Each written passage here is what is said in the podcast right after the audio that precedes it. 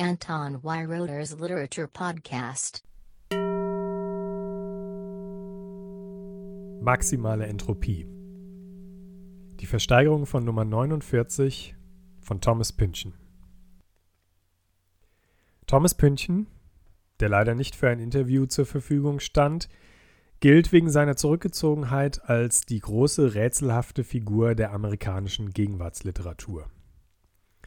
Die Versteigerung von Nummer 49 aus dem Jahr 1966 ist sein zweiter und bisher kürzester Roman. Die Hauptfigur namens Ödipa erfährt eines Tages, dass sie zur Testamentsvollstreckerin des verstorbenen Multimillionärs Pierce Inverarity berufen wurde, mit dem sie einmal eine Beziehung gehabt hatte. Sie reist in die kalifornische Retortenstadt San Narciso, in der Inverarity mehrere Firmen besessen und gegründet hat. Hier trifft sie auf Metzger, einen gut aussehenden Anwalt und ehemaligen Schauspieler, der sie bei der Nachlassverwaltung unterstützen soll und mit dem sie sofort eine wilde Affäre beginnt. Während ihres Aufenthalts in San Narciso stößt Ödipa immer wieder auf ein mysteriöses Symbol, das wie eine vereinfachte Darstellung eines Posthorns mit einem Schalldämpfer aussieht. Zuerst fällt ihr das Symbol in einer Kritzelei auf einer Damentoilette auf. Nach und nach findet sie heraus, dass es sich offenbar um das Zeichen eines Netzwerkes namens WASTE handelt, das in Konkurrenz zur offiziellen Post ein geheimes Kuriersystem zu betreiben scheint. Das Netzwerk hat offenbar seine eigenen Boten und Briefkästen und es benutzt eigene gefälschte Briefmarken, von denen sich auch einige in Inverarities Nachlass befinden. Ödipa beginnt auf eigene Faust nach dem Sinn dieses rätselhaften Postsystems zu forschen. Sie entdeckt einen scheinbaren Zusammenhang zu einer Handlung eines elisabethanischen Theaterstücks namens The Courier's Tragedy, das in der Stadt gerade aufgeführt wird. In einer Szene dieses absurden Eifersuchtsdramas wird ein Bote von drei schwarz gekleideten Männern ermordet, die im Auftrag einer rätselhaften Macht namens Tristero handeln. Ödipa findet heraus, dass es sich hierbei möglicherweise um eine Anspielung auf eine reale Verschwörung gehandelt hat. Tristero könnte der Urheber eines im Europa zur Zeit der Renaissance gegründeten Vorläufers des geheimen Postnetzwerkes gewesen sein. Diese Organisation hatte es sich offenbar zur Aufgabe gemacht, das damalige Postmonopol der Familie Thurn und Taxis zu untergraben und hatte sich deshalb deren Posthorn, aber mit einem aufgesetzten Dämpfer versehen, als Erkennungszeichen ausgesucht. Warum diese Verschwörung aber nun im Amerika der Gegenwart noch immer aktiv sein sollte und ob diese historischen Hintergründe tatsächlich stimmen, wird immer weniger klar, je weiter Ödipa der Sache nachgeht. Sie stößt auf verschiedene Druckausgaben des Theaterstückes, in dem der ominöse Tristero mal erwähnt ist und mal nicht, und begegnet auf ihren Erkundungsgängen durch San Narciso und San Francisco verschiedenen Personen mit unterschiedlichen Interpretationen des Posthorn-Symbols und der Bedeutung des alternativen Postsystems. Ödipa steigert sich in diesem Gewirr skurriler Zusammenhänge in eine Paranoia hinein und befürchtet schließlich, dass die ganze Verschwörung entweder nur erfunden wurde, um ihr einen Streich zu spielen, oder dass sie im Begriff ist, den Verstand zu verlieren. Thomas Pynchon spielt mit Ödipas Unsicherheit und auch mit der des Lesers. Der ganze Roman bewegt sich in einem Grenzgebiet zwischen Realität und surrealer Übertreibung, und man hat immer das Gefühl, Ödipas Suche nach der Postverschwörung könne mit ihrem nächsten Schritt ins vollständig Irreale abdriften oder sich einfach in Luft auflösen. Einerseits entsteht dieser Eindruck durch die karikaturhaften Nebenfiguren, die sich erst mehr oder weniger absurd verhalten und dann nach und nach einfach aus Ödipas Leben verschwinden. Über den Anwalt und Ex-Schauspieler Metzger erfahren wir beispielsweise, dass er früher als Kinderstar in Filmen gespielt hat und ausgerechnet als er Ödipa in ihrem Motelzimmer zum ersten Mal begegnet, läuft im Fernsehen einer dieser Filme, in dem er als Kind namens Baby Igor und zusammen mit einem alten Mann und einem Hund in eine U-Boot-Schlacht des Zweiten Weltkriegs hineingerät. Nachdem Metzger noch während der Film im Hintergrund läuft, mit Ödipa ins Bett gegangen ist, macht er sie etwas später in einer Szene, die aus einem Agentenfilm stammen könnte, mit einem anderen Anwalt bekannt, der gerade von der Mafia verfolgt wird.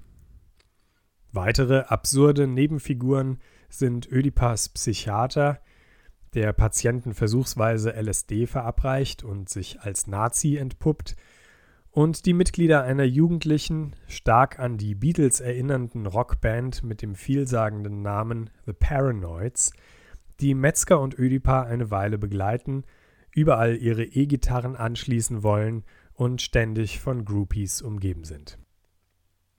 Das Gefühl, an diesen absurden Stellen sozusagen im falschen Film zu sein, wird dadurch verstärkt, dass der Roman hier stark in einen umgangssprachlichen Slang abdriftet, der in die zitierten Genres des Abenteuer-, Liebes- oder Agentenromans hineinpassen könnte. In der Szene mit Metzger heißt es zum Beispiel, Ödipa wolle sich in der Röhre Bonanza ansehen oder sie habe nach Metzgers ersten Verführungsversuchen nun endlich kapiert, dass alles nur Geschwätz sei. Im Kontrast zu den absurden Handlungselementen und Ausflügen in andere Genres steht aber Ödipas Suche nach dem Sinn der Symbole und Zusammenhänge, die sie vorfindet. Hier wird auch die Sprache wieder ernst und beschreibt Ödipas innere Konflikte und Zweifel sehr eindringlich. Ödipa ist im Gegensatz zu den sie umgebenden absurden Nebenfiguren selbst keine Karikatur, sondern als Stellvertreterin des Lesers eine ernsthafte Betrachterin des ganzen Durcheinanders.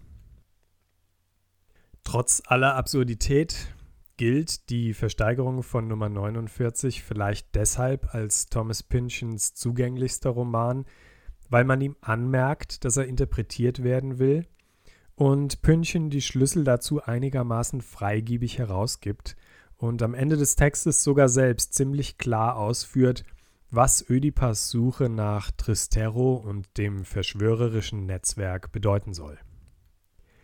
Ein erster Hinweis ist natürlich ihr Name. So wie König Ödipus wird auch ihr ein Rätsel aufgegeben durch den verstorbenen Millionär Inverarity, der die Rolle der Sphinx übernimmt. Und wie in der antiken Sage ist die Aufgabe schwieriger und gefährlicher, als es zuerst den Anschein hat. Ödipus hat die berühmte Frage nach dem Wesen, das sich zuerst auf vier, dann auf zwei und dann auf drei Beinen fortbewegt, schnell beantwortet. Die dahinterstehende, eigentliche Aufgabe, erkenne dich selbst, treibt Ödipus aber in Verzweiflung und Untergang. Auch in Ödipas Fall ist der durch Inverarity gegebene Auftrag der Testamentsvollstreckung zunächst banal aber daraus ergibt sich die schwierige Aufgabe, die tieferen Zusammenhänge der von ihm hinterlassenen Stadt oder wie sich später herausstellt, dem ganzen Land, seiner kulturellen Ursprünge und Ödipas eigene Rolle darin zu verstehen. Eine weitere aufschlussreiche Parallele, die Pynchon andeutet, ist ein berühmtes Gedankenexperiment des schottischen Physikers James Clerk Maxwell. In einem Kasten mit zwei getrennten Kammern befindet sich Luft und in beiden Kammern herrscht die gleiche Temperatur. Angenommen, es gebe ein Wesen, ein später sogenannter Maxwell'scher Dämon, der durch bloßes Hinsehen die schnellen Luftteilchen von den langsameren unterscheiden könne. Dieses Wesen könnte dann eine Öffnung zwischen den beiden Kammern so öffnen und schließen, dass sich in einer der Kammern die schnelleren Teilchen ansammeln und die Temperatur dort also ansteigt.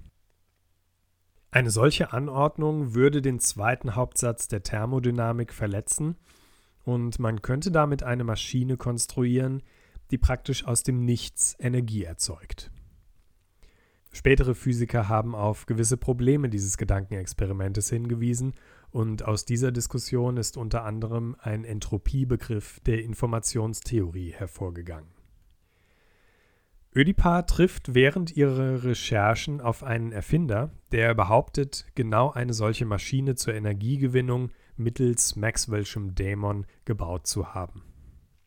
Natürlich funktioniert sie nicht, so sehr Ödipar auch versucht, sie durch die Kraft ihrer Gedanken in Gang zu setzen. Die Unfähigkeit des angeblich in der Maschine sitzenden Wesens, die schnellen von den langsamen Luftpartikeln zu trennen, ist ein Bild für Ödipars eigenes Scheitern beim Sortieren der sie umgebenden Zeichen. Ödipar befindet sich in einem System mit erheblicher Entropie. Alles könnte wahr oder falsch sein und könnte einen Sinn haben oder auch nicht. Die in den Roman eingestreuten Songs der Paranoids und anderer Nebenfiguren haben genau wie die absurden Nebenhandlungen und popkulturellen Referenzen entweder eine Bedeutung für Ödipars Suche oder eben nicht. Für die Erklärungen zum Posthorn-Symbol und dem ominösen Tristero, die sie von Briefmarkenexperten, Literaturprofessoren und Zufallsbegegnungen erhält, gilt dasselbe.